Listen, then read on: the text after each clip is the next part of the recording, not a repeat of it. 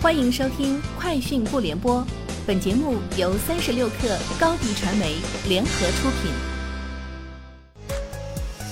网罗新商业领域全天最热消息，欢迎收听《快讯不联播》。今天是二零二一年六月二十一号。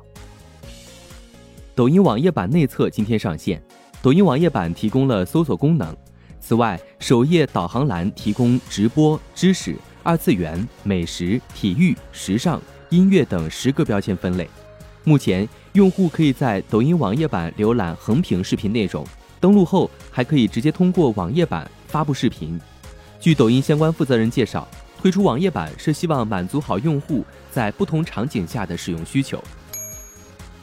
近日，OPPO 广东移动通信有限公司获得一种支持全屏指纹识别的模组，终端设备及指纹识别方法专利授权。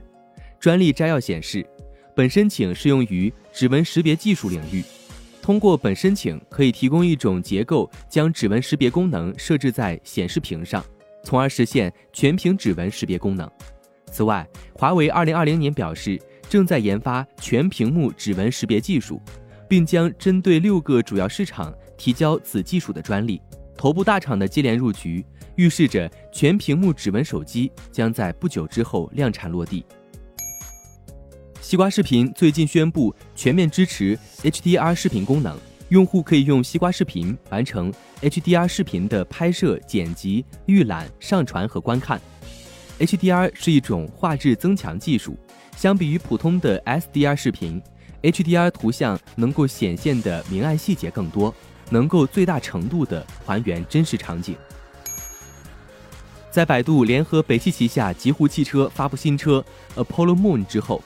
百度董事长兼 CEO 李彦宏在百度官方视频号下留言表示：“Apollo Moon 无人共享车必须要比打车便宜。”据此前发布消息，Apollo Moon 为百度 Apollo 第五代产品，采用了全新一代的自动驾驶套件，包括整车和无人驾驶套件在内的整体成本是四十八万元，已经达到网约车运营成本区间，具备完全无人驾驶能力。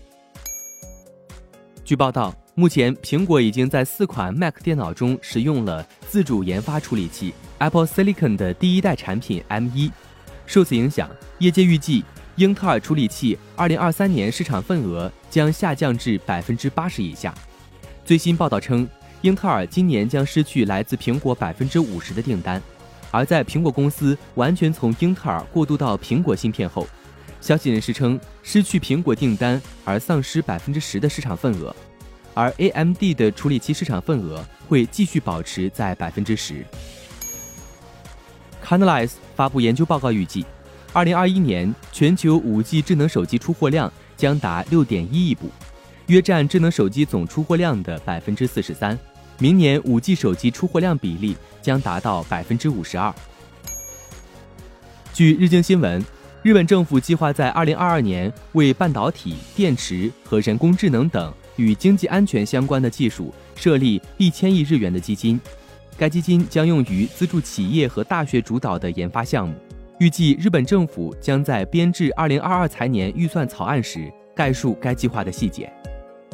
以上就是今天节目的全部内容，明天见。高迪传媒为广大企业个人提供微信视频号代运营服务。商务合作，请关注微信公众号“高迪传媒”。